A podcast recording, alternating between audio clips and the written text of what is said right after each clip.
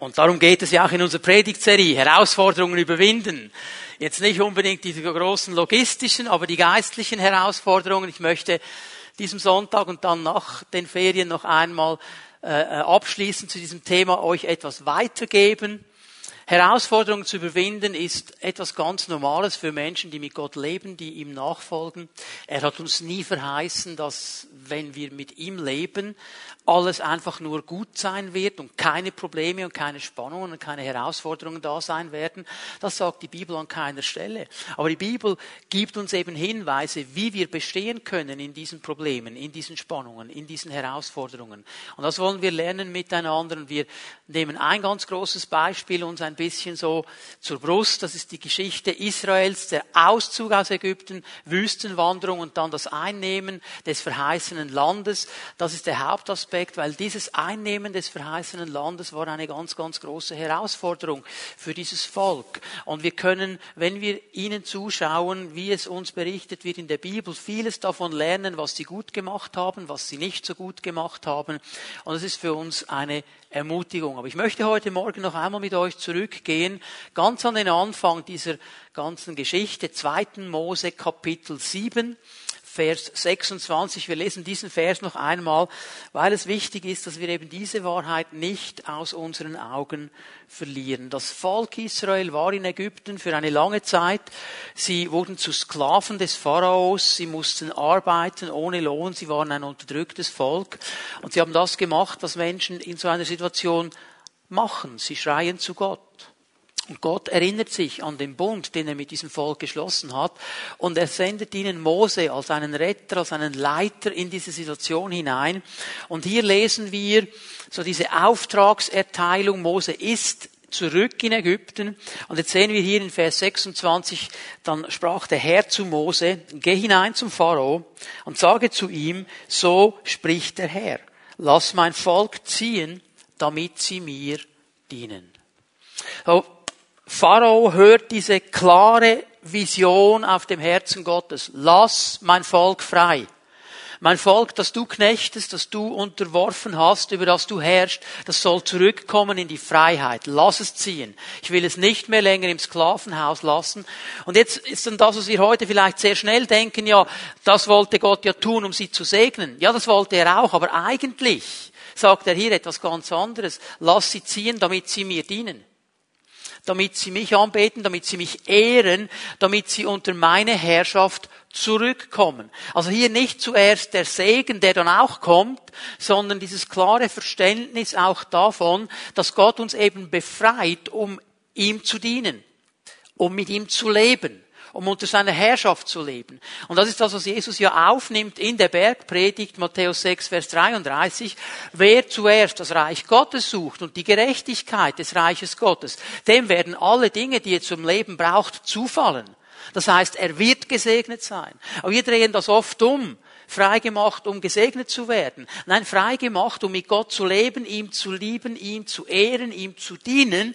Und dann wird auch der Segen in unsere Leben hineinkommen. Weil die Bibel hier glasklar ist, dass der, wer nach dem Wort Gottes lebt, der, der tut, was Gott ihm sagt, der gehorsam ist diesen Prinzipien Gottes gegenüber, ein gesegneter Mensch sein wird. Das ist ein wichtiger Zusammenhang, der uns eine Richtung angibt, dass wir immer wieder auch da hineinschauen, wie sieht es denn aus mit meiner Beziehung zu Gott? Ist er mein Herr?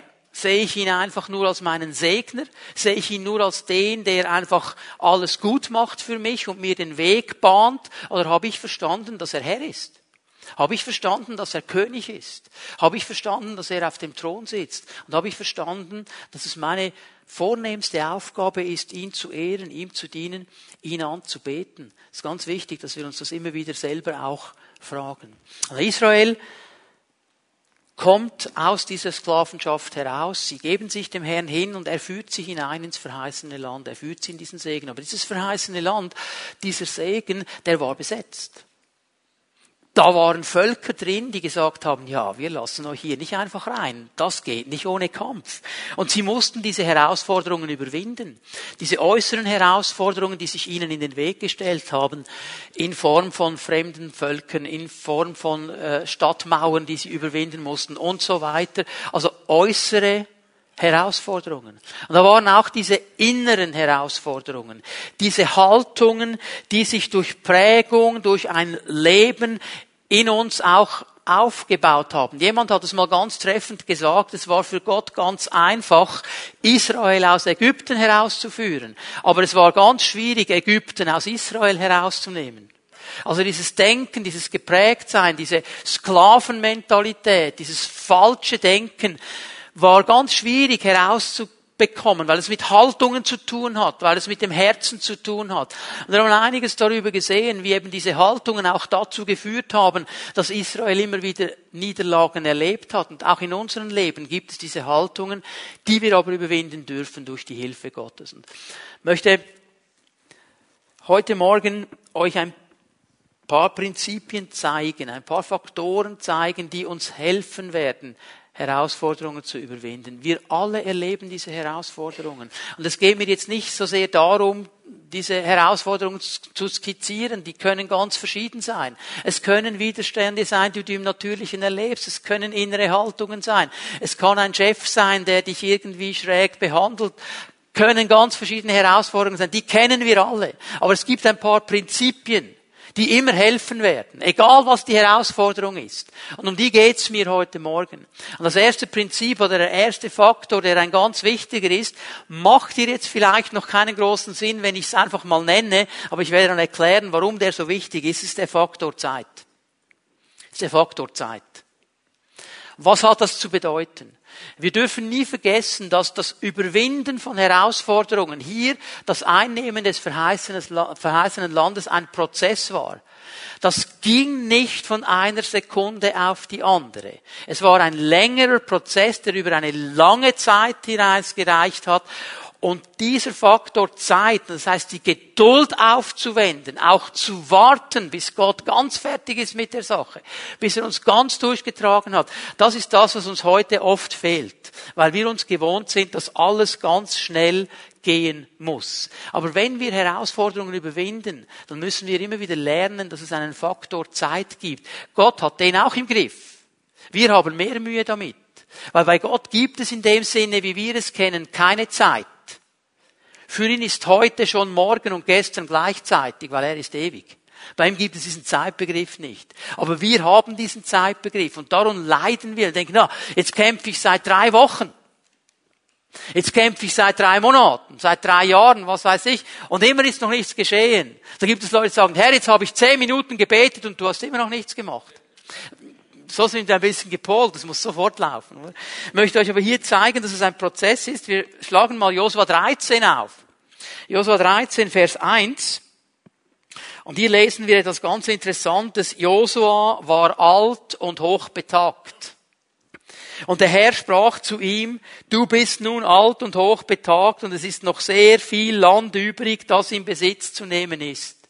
Und jetzt wiederholt sich eine Sache, die sich Jahre zuvor und Jahrzehnte zuvor schon einmal zugetragen hat. Da ist Mose gestartet mit dem Auftrag Gottes, führe dieses Land oder dieses Volk hinein ins verheißene Land. Und an der Grenze des Landes musste Gott sagen, nein, Mose, du wirst das nicht schaffen. Du musst deinen Leiterschaftsstab an Josua übergeben. Josua hat den Auftrag, das Volk hineinzuführen ins verheißene Land. Die Vision hat sich nicht verändert, aber der Leiter hat sich verändert. Ich sage das noch einmal. Die Vision hat sich nicht verändert. Der Leiter hat sich verändert. Wir haben manchmal den Eindruck, wenn ein neuer Leiter kommt oder du eine neue Aufgabe übernimmst, dass du sofort alles, was da ist, auf den Boden werfen musst und alles neu erfinden musst. Gott ändert seine Vision nicht, weil er ist Gott. Was er sagt, das meint er so, weil er die Geschichte kennt. Weil er weiß, was kommen wird. Weil er alle Herausforderungen kennt. Wir haben dann das Gefühl, jetzt muss alles anders werden. Gott bleibt einfach treu seiner Vision. Es war seine Vision, dieses Volk hineinzuführen. Mose hat es nicht geschafft. Josua, wir haben es hier gelesen, alt und hoch betagt. Und ähm, meine, habt ihr gesehen, was am Ende des Verses steht? Es ist noch viel Land übrig. Mit anderen Worten, hey, Josua, du hast es auch nicht geschafft. Du hast es auch nicht geschafft. Was geschieht jetzt? Josua konnte diesen Auftrag nicht zu Ende führen. Mose konnte ihn nicht zu Ende führen. Nach dem Tod Josuas geht die Herausforderung weiter und die Vision geht weiter und der Stab wird weitergereicht an eine ganze Reihe von Nachfolgern. Die Bibel nennt sie die Richter. Wir lesen von ihnen im Buch der Richter. So hier geht es jetzt dann nicht mehr nur um eine einzelne Person wie Mose, wie Josua. Es geht um verschiedene Personen, die für einen kürzeren Zeitraum dann diese Leitung übernommen haben. Was ich euch aber zeigen möchte, ist jetzt Folgendes. Die Verheißung Gottes und das Wirken Gottes ist in derselben Weise noch da, wie es bei Mose war, wie es bei Josua war, auch bei den Richtern hat sich gar nichts verändert. Richter 1, Vers 1. Nachdem Josua gestorben war, befragten die Israeliten den Herrn, wer von uns soll zuerst hinaufziehen, um gegen die Kananiter zu kämpfen. Und der Herr sprach, Judah soll hinaufziehen, seht, ich habe das Land in seine Hand gegeben. Seht ihr, was hier geschieht, ist genau dasselbe, was sie bei Josua gesehen haben. Josua hat den Herrn gefragt, wo soll ich zuerst angreifen? Was soll zuerst geschehen? Welche Stadt soll zuerst angegriffen werden? Wie soll das genau gehen? Die Richter machen genau dasselbe und Gott antwortet in der genau selben Art und Weise. Er gibt ihnen eine klare Antwort. Und hast du gesehen, was er am Ende des Verses 2 sagt? Ich habe das Land in seine Hand gegeben. Ihr habt dieses Land. Das hat er schon zu Mose gesagt. Das hat er schon zu Josua gesagt. Und er sagt es wieder zu den Richtern. Siehst du hier, dass er seine Vision nicht ändert? Das Bodenpersonal verändert sich. Die Umsetzer verändern sich. Aber die Vision Gottes und die Zusage Gottes verändert sich nicht. Das ist dieser Faktor Zeit, weil er wusste, es ist ein Prozess, der über lange Jahre gehen wird, bis das erreicht wird, was ich sehe, was ich haben möchte. Und hier noch einmal diese ganz wichtigen Dinge, die wir verstehen müssen.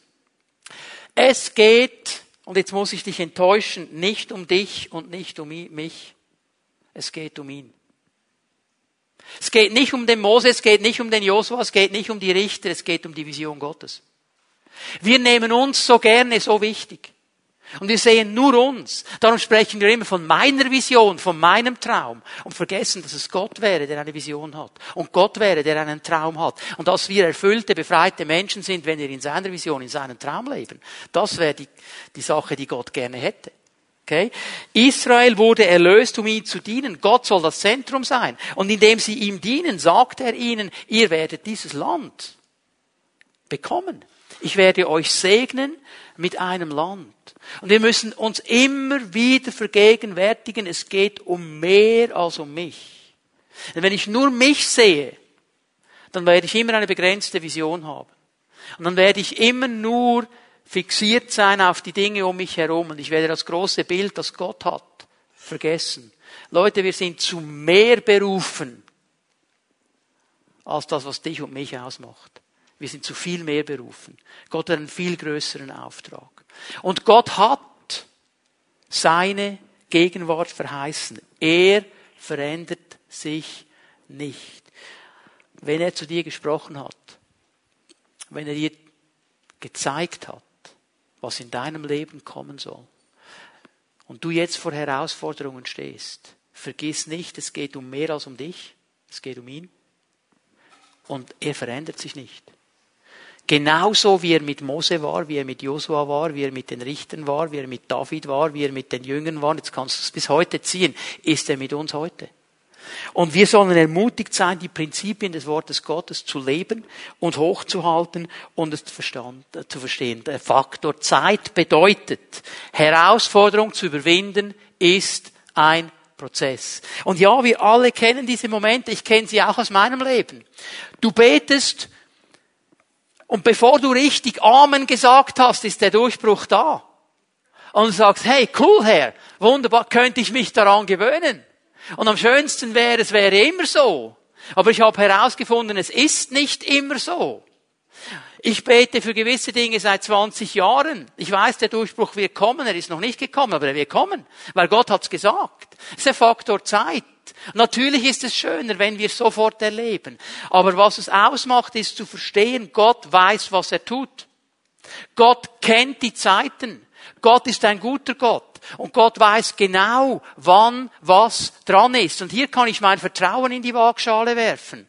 Ich kann mich daran freuen, wenn die Antwort sofort kommt und ich kann dranbleiben und den Faktor Zeit mit ins Spiel bringen, wenn ich lange warten muss. Weil ich weiß, mein Gott hat es gesagt, mein Gott steht zu seinem Wort, er ist treu und es wird kommen. Und weißt du was?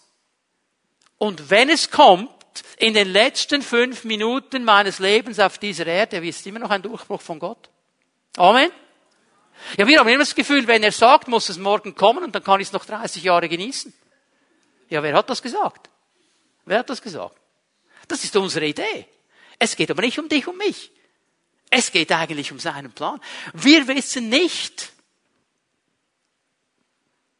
was er noch alles bereithält. Habt ihr diese Kids gesehen hier vorne? Diese Jungs und Mädels, die da durchgegangen sind. Ihr was? Das sind vielleicht die nächsten Leiter dieser Gemeinde. Das ist vielleicht der nächste Gemeindeleiter dabei. Das ist vielleicht die nächsten Ältesten dabei. Das ist vielleicht der nächste Präsident der SPM dabei. Who knows? Das wissen wir nicht. Die Vision Gottes über dieser Gemeinde, über dieser Stadt, über diesem Land wird sich nicht ändern. Die hat er gesetzt. Das Bodenpersonal wird sich ändern. Wir checken irgendwann aus und gehen zum Herrn. Aber dann kommt die nächste Generation. Und wenn die versteht, Gott ist immer noch so treu, Gott ist immer noch da und sie werden dann vielleicht die Früchte ernten der Kämpfe, die wir gekämpft haben. Wisst ihr was? Ich freue mich. Ich freue mich für sie. Weil ich habe auch schon Früchte geerntet an Orten, wo ich nicht gesät habe. Faktor Zeit. Es ist ganz wichtig, dass wir das verstehen. Und was ich gesagt habe über Herausforderungen, ganz generell, du kannst sie positiv sehen, du kannst sie negativ sehen.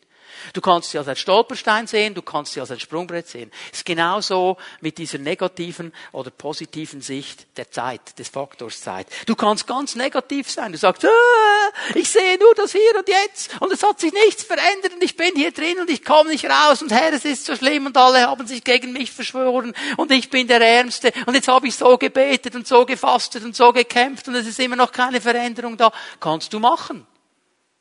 Wird dich nur runterziehen. Du kannst aber auch positiv sein und sagen, Herr, ich vertraue dir trotzdem. Ja, ich sehe noch nichts. Meine natürlichen Augen sehen noch gar nichts, aber du hast zu mir gesprochen. Und ich vertraue dir. Ich vertraue dir, dass du weißt, was du machst. Ich vertraue dir, dass zum richtigen Moment, zum richtigen Zeitpunkt das kommt, was du gesagt hast. Also, komm ein Impuls, während ich das sage, für jemanden hier in diesem Saal. Du machst dir einen Riesenstress. Einen Riesenstress und setzt dich selber unter Druck. Gott hat zu dir gesprochen und du hast Angst, den Zeitpunkt zu verpassen und den Ort zu verpassen. Und du machst dir einen Riesenstress. Komm da raus. Chill it. Oder chillax. Ist das noch aktuell? Chillax. Die Jungen sagen, glaube ich, heute chillax oder so. Einfach runterkommen. Hey, easy. Glaubst du, dass wenn Gott zu dir gesprochen hat, dass er dich auch am richtigen Zeitpunkt an den richtigen Ort bringen kann. Gott ist Gott. Wir wollen die Dinge so gerne selber machen. Gott ist Gott. Komm raus aus diesem Stress. Vertraue ihm. Vertrauen bedeutet ruhig zu werden. Denn es ist eine Ruhe vorhanden, dem Volk, das vertraut. Da hat nichts mit Stress. Das ist Ruhe des Glaubens. Komm hinein in diese Ruhe.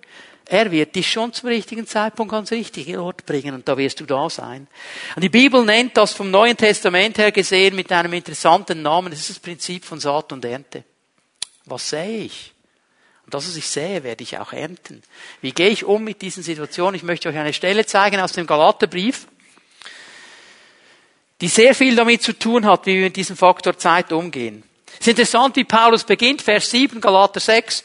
Macht euch nichts vor, Gott lässt keinen Spott mit sich treiben. Was der Mensch sät, das wird er auch ernten. Er sagt das hinein in eine Gemeindesituation. Er sagt das hinein zu Menschen, die irgendwo das Gefühl gehabt haben, ja, es kommt eigentlich ja gar nicht darauf an, was ich mache. Es kommt ja eh keine Reaktion. Es verändert sich ja eh nichts. Jetzt habe ich so gemacht, nichts ist gesehen. Ich habe so gemacht, nichts ist geschehen. Und Gott reagiert ja nicht. Und es ist interessant, dass er sagt, hey, macht euch nichts vor. Gott lässt sich keinen Spott mit sich treiben. Was der Mensch sät, das wird er ernten. Also, die Konsequenz dieser Sache wird kommen. Die kommt vielleicht nicht dann, wenn du und ich sie erwarten. Die kommt vielleicht nicht dann, wenn du denkst, ja, jetzt, wenn, wenn was falsch gewesen wäre, hätte es schon lange kommen sollen. Aber es wird kommen. Hier ist der Herr ganz klar. Wie ich sehe, wie ich umgehe mit diesen Dingen, was ich nähere in mir drin, das Negative oder das Positive, da wird eine Ernte kommen. Vers 8.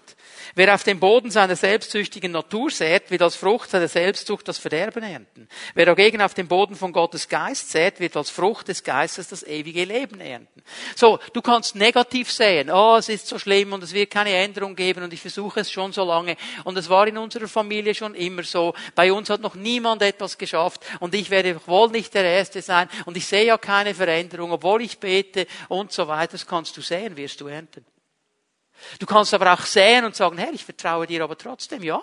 Okay, das ist so. Bei uns in der Familie hat das noch nie jemand geschafft. Ich werde der Erste sein und ich werde den Ruhm nicht für mich einheimsen, sondern ich werde ihn dir geben, weil du mir helfen wirst dabei. Und du sähst positiv.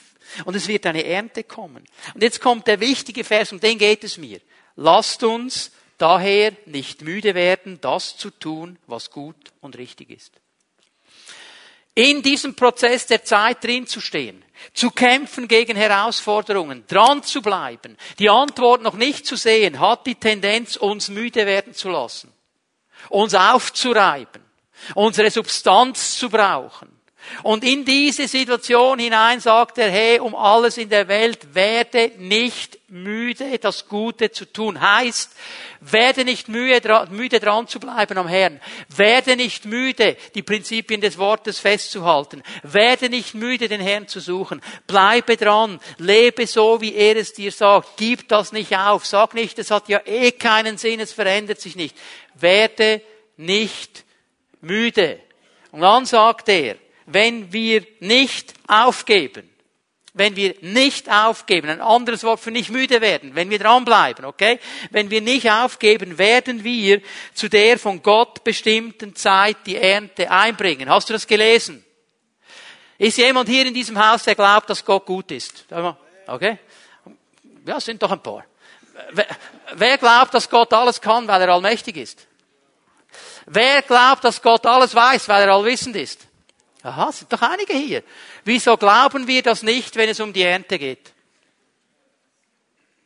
Hast du gesehen, was hier steht? Den von Gott bestimmten Zeit.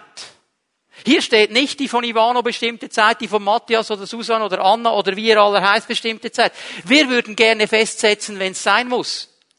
Gott sagt, ich weiß genau wann. Jetzt haben wir gesagt, wir glauben, dass er gut ist, wir glauben, dass er allmächtig ist, wir glauben, dass er allwissend ist, wir glauben, dass er alles im Griff hat. Aber die Zeitpunkt der Ernte, den möchte ich selber festsetzen, weil ich weiß, was für mich am besten ist. Forget it. Er weiß es. Er weiß es. Aber ich habe herausgefunden, mein Empfinden und sein Timing, die sind meistens sehr weit auseinander. Und darum darf ich nicht müde werden.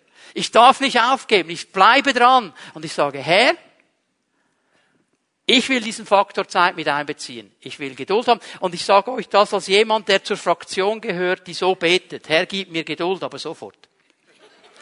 Also ich bin nicht sehr geduldig von Natur aus. Macht mir eher Mühe. Ich möchte gern, dass etwas geschieht. Aber ich muss das mit hineinbeziehen, weil es gibt diesen Faktor Zeit und da muss auch ich geduldig werden und jeder von uns. Und da muss ich noch etwas, und das ist der zweite Faktor, den ich zeigen möchte. Das ist der Faktor Vision.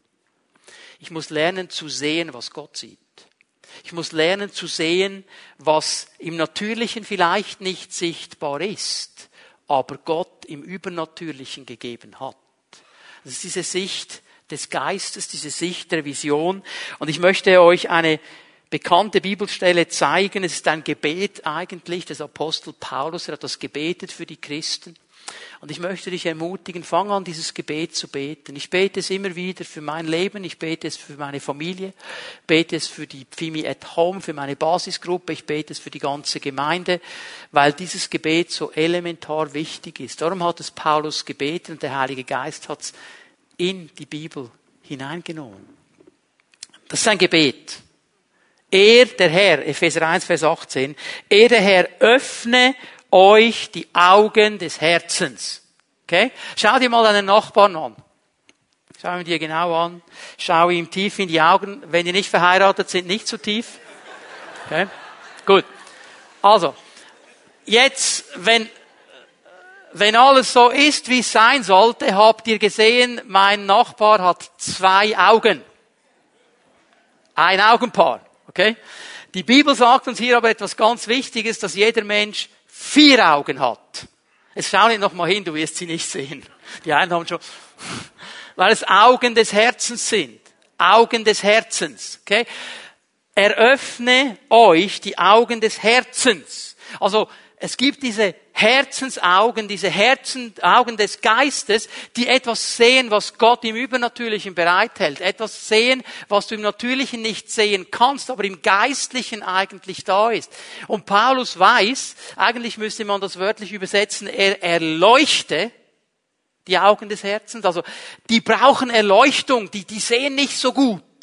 Die brauchen den Augenoptiker, der mal ein bisschen dran schräubelt und eine neue Linse aufsetzt, der Heilige Geist. Okay? Öffne die Augen des Herzens. Und jetzt gibt er drei Dinge, die wir erkennen sollen. Damit ihr erkennt, drei Dinge, das ist wichtig, dass wir sie sehen. Was für eine Hoffnung Gott euch gegeben hat, als er euch berief. Was für eine Hoffnung Gott euch gegeben hat, als er euch berief. In dem Moment, wo du den Ruf Gottes gehört hast und reagiert hast, wo du Jesus aufgenommen hast in dein Leben, ist etwas Neues geschehen. Gott hat dir eine Hoffnung in dein Leben hineingegeben. Ich weiß, Hoffnung ist ein schwammiger Begriff in unserer Zeit. Und wir müssen wieder zurückkommen zu verstehen, was biblische Hoffnung bedeutet, was für eine Kraft biblische Hoffnung ist, was für eine Vision biblische Hoffnung ist, was für ein Anker in dieser turbulenten Zeit biblische Hoffnung ist. Unsere moderne Gesellschaft hat sich die Dinge wunderbar zurechtgelegt, so dass wir eigentlich keine Hoffnung mehr brauchen, sondern das Gefühl haben, wir können alles selber irgendwie schaffen. Wir hoffen vielleicht noch auf die Medizin, auf die Wissenschaft, auf irgendwelche studierten Menschen. Nichts gegen diese Dinge. Aber wenn wir unsere Hoffnung allein in diese Dinge nehmen, wird Folgendes geschehen. Man nennt das auch Zukunftsglauben, Zukunftshoffnung, wie auch immer du das nennen willst. Es wird Folgendes geschehen. Die biblische Hoffnung wird abnehmen. Die wird nicht mehr relevant werden. Sie wird nicht mehr ihre Kraft entwickeln. Aber es ist diese biblische Hoffnung. Und diese biblische Hoffnung hat eben damit zu tun, dass es nicht um mich geht, sondern um etwas viel Höheres. Dass es nicht um diese 70, 80, 90 Jahre auf dieser Erde geht, sondern um viel mehr. Dass Gott etwas vorbereitet hat. Dass wir hier im Ansatz erleben, aber noch nicht in der Fülle. Und dass es etwas gibt, was mein Leben ausrichtet, weil ich weiß, es geht um viel mehr als einfach nur um mich. Es ist wie dieses Bild eines Schiffes, das auf dem Meer ist und in einen Sturm hineinkommt aber nicht einfach in diesem Sturm herumtreibt, nicht einfach von den Wellen hin und her geworfen wird und keine Orientierung mehr hat, weil da ist ein Steuermann und der hat Kurs auf die Hoffnung gesetzt. Ich sag's mal so. Der hat einen Kurs gesetzt. Er sagt, ich bringe euch hier durch. Und dieser Steuermann hilft mir, in all diesen Turbulenzen zu sehen, es gibt noch viel mehr. Und Leute, dieses viel mehr wird in der Fülle hier auf dieser Erde leider nicht erlebt werden. Wir erleben Durchbrüche dieser Herrlichkeit. Wir erleben Durchbrüche des Reiches Gottes. Aber die Fülle wird dann sein, wenn wir hier auschecken und bei ihm sind. Aber das wird mein Leben ausrichten. Und es wird mein Leben stark machen. Denn ich habe eine Hoffnung, die mich trägt. Ich habe eine Hoffnung, ich weiß, wo ich hingehe. Es hat zu tun mit der Zukunft. Das sollen wir erkennen. Dafür betet Paulus. Das ist interessant, oder? Sie sagt, eröffne ihnen die Augen für Erweckung. Eröffne ihnen die Augen für geistlichen Reichtum. Alles auch wichtig. Aber es ist Hoffnung, die sollen Hoffnung haben. Hallo, die sollen wissen, wo sie hingehen. Die sollen nicht einfach herumkurven, ohne zu wissen, wo sie hingehen. Das Zweite, was für ein reiches und wunderbares Erbe er für die bereithält, die zu seinem heiligen Volk gehören. Halleluja. Erben kannst du nur, wenn du zur Familie gehörst. Mit anderen Worten sagt Gott hier, du gehörst zu meiner Familie. Und du bist voll aufgenommen in diese Familie. Und du wirst erben. Es gibt ja Leute, die beten und träumen und weiß ich was, wie man es nennen will, dass irgendwo noch so ein reicher Onkel hervorkraut, der Amerika, Afrika, wo er immer herkommt, der mir ein Millionenvermögen vermacht und wir dann das Gefühl haben, all meine Sorgen sind dann auf weg, oder? Hey, ich sage dir, Du musst gar keinen so einen Onkel haben. Ich habe einen Vater, der mich als sein Erbe bestimmt hat. Und weißt du, was alles dieser gute Onkel noch haben könnte? Mein Vater hat viel, viel mehr. Der hat alles. Der hat alles, weil er alles geschaffen hat. Und er sagt mir hier, es gibt ein Erbe. Und dieses Erbe halte ich für dich bereit, weil du gehörst zu meinem Volk. Also du hast eine Hoffnung und du hast ein Erbe. Du hast einen Weg, den du gehst. Auf dieser Erde wirst du sein, um etwas weiterzugeben von meiner Herrlichkeit, um etwas weiterzugeben von meinen Prinzipien. Auf dieser Erde wirst du sein als jemand, durch den ich wirken will und wirken kann. Aber eigentlich ist das nur ein Durchgangsbereich. Das ist nur ein Durchgangstraining. Darum Darum sagt eigentlich ja Petrus, wir sind hier nur auf der Durchgangsstation. Unsere Heimat ist an einem ganz anderen Ort. Und das ist das, was mir immer wieder das Ziel gibt. Zweimal Zukunft, habt ihr das gesehen? Jetzt kommt ein drittes. Was für eine überwältigend große Kraft der unter uns, den Glaubenden, am Werk ist. Es ist dieselbe gewaltige Stärke, die wirksam wurde, als Christus von den Toten auferstanden ist. Jetzt spricht er über die Gegenwart und er sagt jedem Einzelnen von uns, wir dürfen erkennen, dass in uns durch die Kraft des Heiligen Geistes die Kraft Gottes wirksam ist. Dass wir Kraft haben, in diesen Herausforderungen zu bestehen. Auf diesem Weg zur Hoffnung, auf diesem Weg zum Erbe habe ich für jeden Tag die Kraft, die ich brauche, weil Gott in mir lebt. Und auch hier geht es nicht um meine Kraft, sondern um seine Kraft. Verstehen wir das?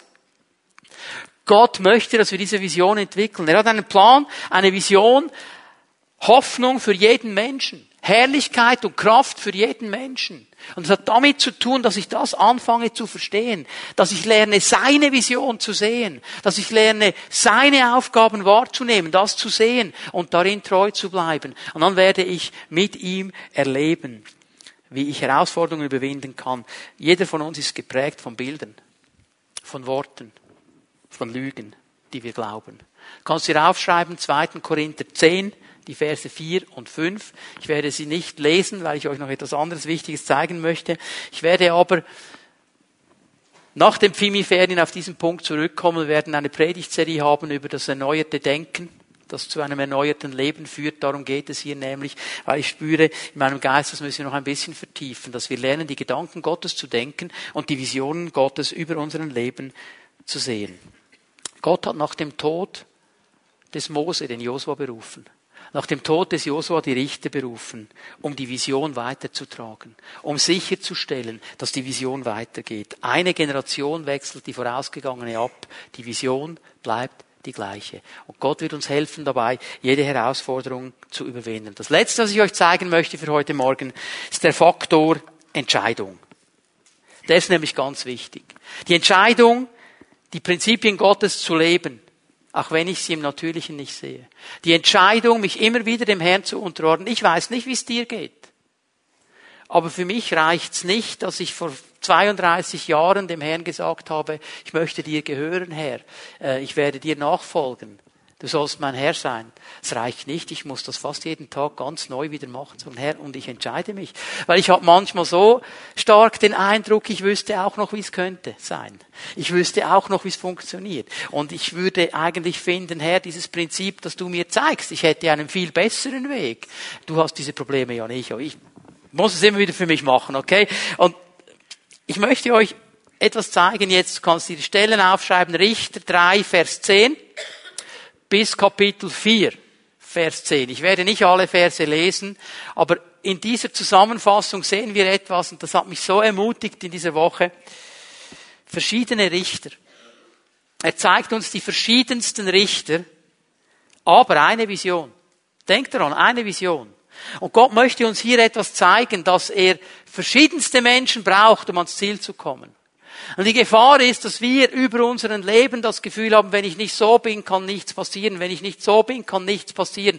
Wenn ich nicht das auch noch kann, kann nichts passieren. Ich möchte euch diese Menschen mal zeigen und ich möchte dich ermutigen, aus deinen Gedankengebäuden herauszukommen heute Morgen und neu zu glauben, dass Gott mit dir, mit dir, jetzt sag mal deinem Nachbarn, er meint dich,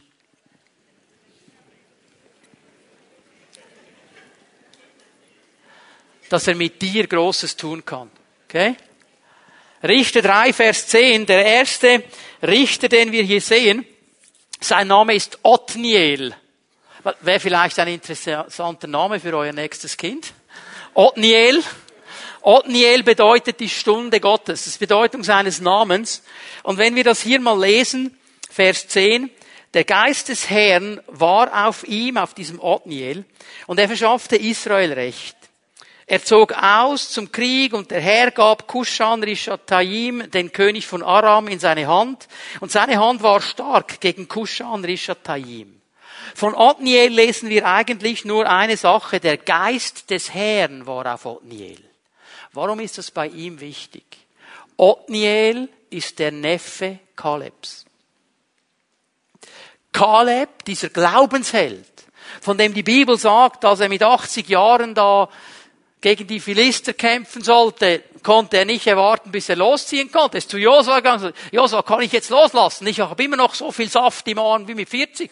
Kann ich die jetzt fertig machen? So ein 80-jähriger Senior, voll im Saft, oder? Das war der Kaleb, das war sein Onkel. Dieser Mann kommt aus einer Glaubensfamilie. Der hat viel gesehen, was Glauben möglich macht. Der hat viel gesehen. Der kann sagen, ich habe einen Namen in diesem Volk. Ich bin der Neffe Kalebs, aber er hat eines gewusst, all diese Dinge nützen mir nichts. Die Verwandtschaft mit Kaleb nützt mir nichts. Dass dieser Glaubensheld mein Onkel ist, nützt mir nichts. Dass ich mich mit seinem Namen nennen kann, nützt mir nichts. Alles, was ich gelernt habe, der war vielleicht in Kalebs Schule des Geistes oder wie immer das Teil geheißen hat, Jüngerschaft und so weiter, nützt mir nichts. Das Einzige, was mir etwas nützt, ist der Geist Gottes. Ich bin nichts anderes als ein Gefäß. Ich bin nichts anderes als ein Werkzeug. Und dieses Werkzeug kann dann tun, was Gott will, wenn der Geist Gottes kommt. Und wenn ich diesem Geist Gottes Raum gebe. Und ich möchte dir sagen heute Morgen, egal woher du kommst, ob du einen guten Namen oder einen schlechten Namen hast, ob deine Familie stark ist oder nicht stark ist, was immer die Geschichte ist. Vielleicht sagst du, oh, Halleluja, meine Familie seit 90 Jahren in der SPM. Schön, freut mich für dich. Ist aber keine Garantie, dass Gott dich braucht und du sagst, ich bin ein Vollheide, niemand gläubig, ich bin der Einzige, wunderbar. Kann sein, dass Gott dich braucht, wenn du lernst, dass es nicht um deine Geschichte geht, wenn du lernst, dass es nicht um deine Familie geht, wenn du lernst, dass es nicht um das geht, was du bringen kannst, sondern darum, dass du offen wirst für den Heiligen Geist und dich von ihm gebrauchen lässt. Ich muss an Zacharia 4 denken, diese gewaltige Aussage. Nicht durch Heer oder Macht, sondern durch meinen Geist, sagt der Herr. All das, was du bringen kannst an Kraft, an Heer, an Reichtum, nützt nichts. Was wir brauchen, ist der Geist Gottes. Das mussten die Jünger lernen. Ihr aber werdet Kraft empfangen, wenn der Heilige Geist auf euch kommt und er befähigt euch, meine Zeugen zu sein. Die hatten 40 Tage. Hast du es mal gelesen am Anfang der Apostelgeschichte? Oh, ich wäre so gern da gesessen. Ich sage euch, ich wäre so gern dabei gewesen. Die hatten 40 Tage Intensivbelehrung von Jesus über das Reich Gottes. Wow. Von Jesus. Von Jesus. Und eigentlich sagt er ihnen, Jungs, tolle Sache, aber was euch wirklich etwas bringt, ist der Heilige Geist. wenn ihr euch von ihm gebrauchen lässt, wenn ihr euch von ihm erfüllen lässt. Und ich möchte dir sagen heute Morgen, werde zu einem Otniel, der heute Morgen sagt, Herr, ich möchte einfach ein Gefäß sein. Ich will die Herausforderung überwinden. Ich brauche den Heiligen Geist. Bitte erfüll mich ganz neu. Ich zeige euch den zweiten. Richter 3, Vers 15. Sein Name ist Ehud. Ehud heißt der Lobpreisende. Und von ihm lesen wir eine interessante Geschichte, Vers 15. Die Israeliten schrien zum Herrn. Der Herr ließ einen Retter für sie auftreten. Ehud, den Sohn von Gera, den Benjaminiten, der Linkshänder war. Linkshänder. Ist heute keine große Sache mehr, oder? Aber zur damaligen Zeit warst du als Linkshänder absolut nicht bei den Leuten.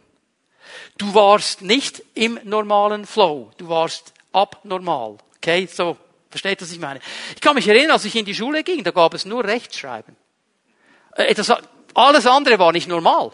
Wer nichts recht schreiben konnte, sondern ein Linkshänder war, hat ein Problem. Meine Lehrerin, ein lieber Schulkollege von mir, die hat dem den linken Arm angebunden, dass er lernen musste, rechts zu schreiben. Das gab es einfach nicht. Und dann haben wir manchmal das Gefühl, ja, der fliegt jetzt völlig auf der falschen Seite vom Wagen. Den kann man ja nicht brauchen. Dieser Linkshänder, dieser Typ, der ein Handicap hatte, der eine Schlagseite hatte, war der Einzige, der es geschafft hat, wir lesen weiter, diesen Eglon, den König von Moab, zu beseitigen. Eglon kam mit seinen moabitischen Armeen nach Israel hinein und hat Israel unterjocht und unterdrückt. Und Israel musste ihm Steuern abliefern. Und das war wirklich eine schwierige Sache, weil er hat sie unterjocht. Und dieser Eglon, der musste beseitigt werden. Und jetzt hatte dieser Eglon, wie auch heute noch die Könige es haben, der hatte ja Bodyguards. Er konnte sich nicht einfach reinmarschieren und sagen, hallo Leute, ich bin der Ehud, ich möchte mal schnell bei äh, Eglon noch einen Kaffee trinken. Moment, Moment, Moment, da kannst du nicht einfach rein. Jetzt, stell dir mal vor, Rechtshänder, hat sein Schwert, seinen Dolch, sein Messer, wo? Weil er hier zugreifen kann. Und das war das Normale. Jetzt kommt der Linkshänder. Ja, wo hat der wohl seinen Dolch gehabt? Was haben die Bodyguards untersucht? Ja, das ist die Geschichte. Die haben gar nicht auf die andere Seite geschaut, weil es ist normal, es sind alles Rechtshänder, alle anderen sind abnormal. Versteht ihr? Und jetzt hat Gott das abnormal, ich brauche dieses Wort, damit uns bewusst wird, ihr wisst, wie ich es meine, okay? Jetzt braucht Gott das Abnormale, das nicht die Norm ist, was irgendwo nebendran steht, um sein Werk zu tun. Und jetzt haben wir Leute hier, die haben das Gefühl, ich bin völlig außerhalb aller Normen. Ich habe nur Schlagseiten. Ich habe nur Handicaps. Ich meine, wir haben vielleicht von Jabez gehört. Kennt ihr den? Altes Testament, der Kummerbube, der Schmerzbube, das ist sein Name. Ja, so hat ihn die Mutter genannt, Kummerbub. Okay? Und, und, und dieser, mit seinem Handicap, was hat er gemacht? Er hat gesagt, ich habe eine Krise. Ich brauche jetzt zehn Jahre psychologische Betreuung. Ich habe einen Minderwertigkeitskomplex. Meine Mutter nennt mich Kummerbube. Was macht er? Er macht das einzige richtig mit seinem Handicap. Herr, erweitere mein Land. Herr, segne mich. Herr, du kannst sogar den Kummerbuben brauchen. Weißt du was? Lieber Kummerbube, liebes Kummermädchen. Er kann dich gebrauchen, wenn du ihn lässt. Dass du Linkshänder bist, dass du außerhalb der Norm stehst, ist keine Sache. Herausforderungen können überwunden werden, wenn du deine natürlichen Fähigkeiten auf die Seite legst, das, was du im Natürlichen mitbringst und lernst, das zu tun, was Gott dir sagt. Einer meiner lieben Bibellehrer in der Bibelschule musste mein erstes Predigtkonzept abgeben. Wisst ihr, was er gemacht hat? Er hat gesagt, du wirst nie ein Prediger. Das waren seine Worte. Du wirst nie ein Prediger. Es tut mir leid, dass ich kein Prediger bin. Ich mache jetzt trotzdem weiter. Versteht ihr? Ich hätte jetzt sagen können, oh Herr, ich habe dich falsch verstanden. Der Bibelschullehrer hat gesagt. Er hat schon gewisse Dinge richtig gesehen. Ich musste mich noch ein bisschen entwickeln, da hat er schon recht gehabt. Aber Gott hat zu mir gesprochen. Er hat gesagt, du wirst ein Prediger sein. Und jetzt kann ich mich entscheiden, auf die Handicaps zu schauen oder auf das, was Gott gesagt hat. Ich möchte dich ermutigen, heute Morgen, hör auf, auf deine Handicaps zu schauen, hör auf, auf deine Schattenseiten zu schauen, fang an, zu Gott zu schauen. Und lass dich von ihm herausfordern. Ich gebe euch noch einen, der Shamgar. Vers 31. Shamgar, der Fremde. Das ist sein Name. Nach ihm kam Shamgar, der Sohn des Anat, und er schlug die Philister 600 Mann mit Schwert und Speer und Schleuder. Aha, steht was anderes, gell? Treiberstecken. Viehstock. Das hat, einen Viehstock hat er gehabt. Und mit diesem Viehstock geht er auf die Philister los und schlägt 600 Philister. Der brauchte kein Speer, der brauchte kein Schwert, der brauchte keine Schleuder. Der hat einfach einen Viehstock genommen. Der hat gesagt, schau mal, was bist du Viehtreiber? Nimm den Viehstock und mach, was ich dir sag. Was möchte ich uns, was möchte uns Gott damit sagen? Herausforderung zum Überwinden entsteht nicht im Zusammenhang mit Methoden. Wir haben es uns ja so gut zurechtgelegt. Vielleicht hast du noch ein Buch gelesen, das sagt dann, du musst so beten, dann wird alles gut sein. hat alles seine Richtigkeit, aber dann rennen wir einer Methode hinterher. Und dann sind wir nur noch in dieser Methode drin. Und dann versuchen wir alles, was wir können, um diese Methode umzusetzen und aufrechtzuerhalten. Und es geht nicht. Der nimmt eine völlig andere Methode. Er nimmt etwas, was man nicht kannte als Kriegsgerät zum damaligen Zeitpunkt. Sagt, jetzt geh mal und mach das. Und er nimmt einfach seinen Viehstock. Hey, was hat dir Gott gesagt? Was sollst du nehmen? Deinen Kochlöffel? Dann nimm ihn. Egal was es ist. Die Methode, wir haben immer das Gefühl, so muss es sein. Wisst ihr, ich war ja auch einige Male so bei diesen Gemeinden, wo so viel Erweckung gelaufen ist und der Geist Gottes sich bewegt hat. Und es ist mir aufgefallen, dann chatten die Leute dahin, auch liebe Freunde innerhalb der Bewegung, und da war ein Mann, sein Name ist Michael Brown. Michael Brown ist ein ziemliches Vehikel von Mann. Zwei Meter mit Riesenarmen. Und wenn dann der gebetet hat, ich komme ja höchstens in die zweite Reihe, ich bin noch nicht so lang, der kam in die fünfte Reihe nach hinten, hat so lange Arme, und er stand da wie eine Windmühle. Und dann hat er gebetet. Fire, fire, fire, fire. Und wisst ihr, was geschehen ist nach diesem Ausflug? Da hatten wir etwa zehn Michael Brown Klone in der SPM. Die sind dann herumgerannt, fire, fire, fire. Und haben versucht, mit ihren kleinen Ärmchen den Michael Brown nachzumachen. Das funktioniert nicht. Das funktioniert nicht. Du bist nicht eine Kopie. Du bist ein Original. Hör doch auf zu kopieren. Hör doch auf, Methoden umzusetzen. Lass dich doch herausfordern vom Herrn. Und wenn er sagt, nimm den Viehstock, dann nimm den Viehstock oder den Skistock oder was für einen Stock du sonst noch hast. Mach's einfach, was er dir sagt, okay? Gott weiß, was er tut. Jetzt, wir haben es ein bisschen umgedreht. Ihr merkt, äh, normalerweise heißt es Ladies First. Aber das Beste haben wir für den Schluss aufbewahrt. Wir kommen noch zu Deborah, der Biene. Richter, das, ist ihr Name, Deborah heißt Biene. Richter 4, Vers 4. Schau mal, ist interessant, wie Gott das dann aufschreiben lässt. Deborah aber, eine Frau. eine Frau, ja also, ich kenne keinen Mann, der Deborah heißt. Eine Frau, eine Prophetin, die Frau des Lapidot, nicht Lappi, Lapidot hieß ihr Mann. Sie war in jener Zeit Richterin für Israel. Jetzt, warum betont er das so? Weil zum damaligen Zeitpunkt gab es sehr wenige Frauen, die im prophetischen Dienst waren. Es gab sie, aber nicht so breit wie Männer im prophetischen Dienst. Und was es eigentlich bis zu diesem Zeitpunkt sozusagen nicht gab, war eine Richterin. Richter, männlich gab es. Richterinnen nicht. Darum betont es die Bibel so, wenn es um diese Deborah geht. Und was war ihre Geschichte? Spielt auch noch ein Mann mit, sein Name ist Barak. Und Barak war eigentlich der Mann, der von Gott den Auftrag gehabt hätte, das nächste, die nächste Herausforderung zu überwinden. Gott hat zu diesem Barak gesprochen, hat gesagt, greif diese Leute an, du sollst da in den Kampf ziehen. Jetzt Barak hatte die Hosen voll der, der, der, der wollte nicht. Und er geht zu Deborah. Er geht zu Deborah, Vers 8, und er sagt zu ihr, wenn du mit mir gehst, werde ich gehen. Gehst du aber nicht mit mir, werde ich nicht gehen. Aber dieses Bild, dass dieser Kämpfer, dieser Soldat, dieser Barak da, und er sagt, Deborah, wenn du mir Händchen hältst, komme ich mit, sonst komme ich nicht. Der wollte, Angst, wollte einfach nicht. Und, und Deborah hat das Glas klar gesehen. Ihr lieben Ehemänner, ihr wisst genau, von was ich spreche. Nicht unsere Frauen, die sehen dann die Dinge glasklar. Passt uns dann nicht, was sie sagen, aber meistens haben sie dann schon recht, oder? Ich werde mit dir gehen. Ich komme schon mit, ich habe keine Angst. Du aber wirst keinen Ruhm ernten auf dem Weg, den du gehst. Denn der Herr wird Sisera in die Hand einer Frau verkaufen. Und Deborah machte sich auf und ging mit Barak nach Kedesh. Das ist doch kein Problem, aber, aber du kannst dich mit diesen Federn dann nicht schmücken. Ich mache das schon. Was ist die Lektion, die wir lernen können? Das Überwinden von Herausforderungen hat zu tun mit meiner Entscheidung und meiner Willigkeit.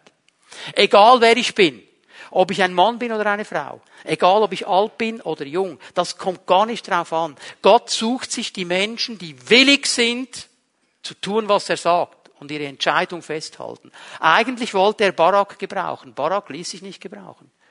Und du kannst jahrelang an diesen Dingen hinterher trauen, wo du dich nicht gebrauchen liest. Aber weißt du, was du auch machen kannst? Du kannst heute Morgen aufstehen und sagen, Herr, ich habe so viele Male in meinem Leben, war ich nicht willig zu tun, was du gesagt hast. Und Deborah hat mich überholt. Heute Morgen mache ich mich auf die Aufholjagd. Heute Morgen stelle ich mich vor dich und ich sage, und ich will willig sein, was du mir sagst. Und wenn ich den Skistock oder den Viehstock nehmen muss, egal was für einen Stock ich nehmen muss, egal wie es genau läuft, ich mache mich auf den Weg. Ist dir was? Gott hat eine Vision. Deine Vision für diese Gemeinde, deine Vision für diese Stadt, deine Vision für diese Nation, deine Vision für Europa. Und er wird diese Vision umsetzen mit uns. Mit dir und mir wenn wir bereit sind, Herausforderungen anzupacken und nicht in Methoden drinstehen, uns vom Heiligen Geist führen lassen, das machen, was er uns sagt und einfach bereit sind, mit einer Ernsthaftigkeit und einer Willigkeit zu sagen, Herr, hier bin ich, lass uns miteinander vorwärts gehen. Dafür werden wir beten. Darf ich euch einladen, aufzustehen? Lobpreiser kommen nach vorne. Darf ich auch gleich bitten, dass die Pfimiet Homeleiter, die hier sind, nach vorne kommen? Dass ihr euch bereit macht, mit Menschen zu beten. Werden miteinander noch einmal in die Anbetung, in den Lobpreis hineingehen. All diese Menschen, die ich euch gezeigt habe am Ende meiner Botschaft, es waren ganz normale Menschen. Aber es waren Menschen, die sich rufen ließen, die sich brauchen ließen, die bereit waren, nach Gottes Spielregeln zu spielen. Nicht ihre eigenen Vorgaben umzusetzen, sondern das, was Gott ihnen gesagt hat. Und ich glaube, dass der Herr hier ist heute Morgen und dass er uns freisetzen möchte. Er möchte Menschen freisetzen. Menschen, die jahrelang, ich sag's mal bewusst ein bisschen spitz, sich hinter ihrem Handicap versteckt haben. Sich hinter ihrer Schlagseite versteckt haben. Es sind einige hier, ihr habt es euch leicht gemacht. Sagt, Herr, das ist mein Problem, du siehst, mich kannst du nicht brauchen. Und ich möchte der Herr rufen heute Morgen. Dich möchte der Herr hinter dem Busch hervorholen heute Morgen, weil er sagt, ich kann jeden brauchen, der sich brauchen lassen will. Jeden, egal was für Handicaps. Ich kann all deine Handicaps ausgleichen. Ich kann all deine Schattenseiten beleuchten. Ich kann das, weil ich Gott bin. Aber was ich nicht tun werde, ist dich gegen deinen Willen hervorzuzerren. Ich warte auf dich. Ich warte auf deine Entscheidung. Ich warte auf deine Willigkeit. Ich glaube, dass wir beten können heute Morgen für Menschen, die sagen, jetzt ist es vorbei. Es ist vorbei mit Verstecken. Es ist vorbei mit Entschuldigungen. Herr, ich will deinen Auftrag wahrnehmen. Ich will erfüllt werden mit deinem Geist. Ich will in die Hand nehmen, was du mir gibst und damit vorwärts gehen. Und ich will mich nicht länger verstecken. Weil du, Herr, der Herr bist, der mich brauchen kann. Dafür werden wir beten.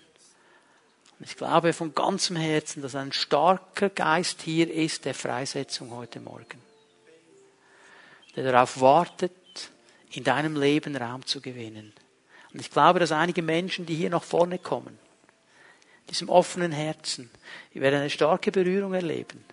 Und wir werden erleben in den nächsten Tagen und Wochen, dass Gott Dinge verändert in eurem Leben. Dinge, von denen ihr genau wisst, das kann ich nicht selber. Aber Gott kann. Und er wartet darauf, dass du ihm das Herz öffnest. Wir beten Jesus an miteinander. Und wenn du gerne Gebet möchtest, komm einfach hier nach vorne, komm an zu diesem Leiter. Die Salbung Gottes ist hier und wird Menschen freisetzen heute Morgen.